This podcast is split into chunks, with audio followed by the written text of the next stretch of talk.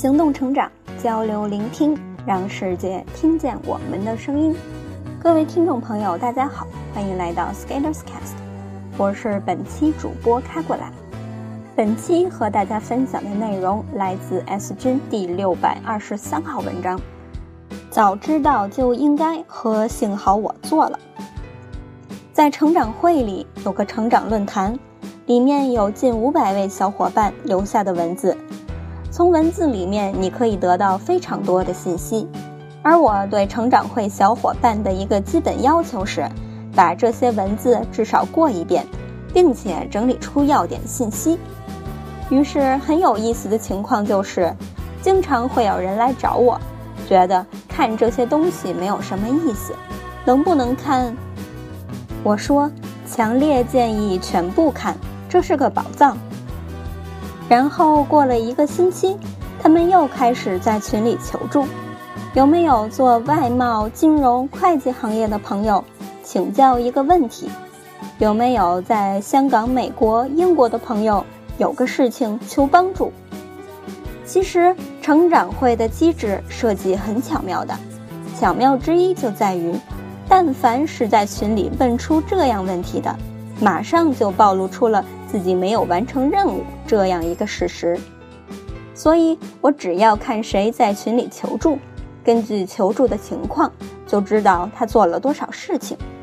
因为如果你按照我提的要求做了的话，这些问题都不会成为问题。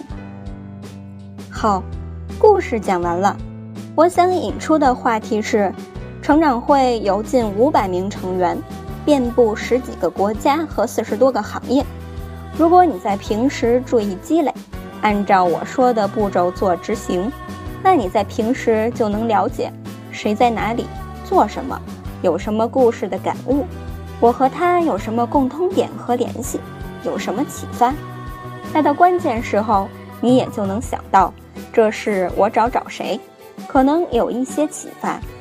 因为每个人都不是万能的，而一个团队却或者无限接近万能。由这个说法开去，我们在生活中可能都会有这么两句话：早知道就应该。还有另外一句是：幸好我做了。这两句话都是在时间流逝的节奏下的产出。前一句可能带有一些懊悔，后一句则略偏感恩或者欣慰。很多时候，人都是目光短浅的动物，我们很难看到太远。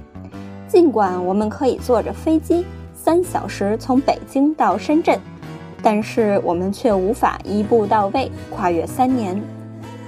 我们的未来都是一天天、一步步走过去的，所以等到某个时刻来临的时候，如果你突然发现你还缺一些东西，而这些东西又不是简单一两天能习得的时候，于是你往往会临时抱佛脚，并急乱投医。然后心想，早知道我就应该如何如何，但是有时候又很快忘记了当下的痛苦，回到了原来的模样。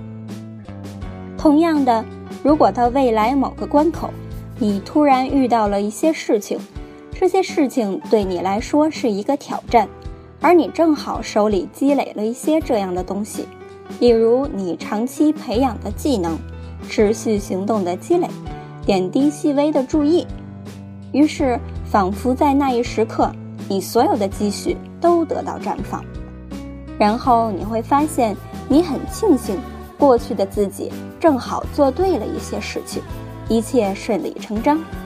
于是你会说：“幸好我做了什么什么。”细细品味一下，早知道就应该和幸好我做了两种语言所蕴含的不同意味。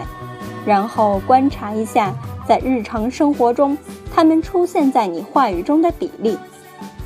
当你经常处在一种早知道就应该的状态中，经常抱怨自己没有做好的时候，你应该要意识到是不是哪里出了问题，因为这是一种被动应急的状态。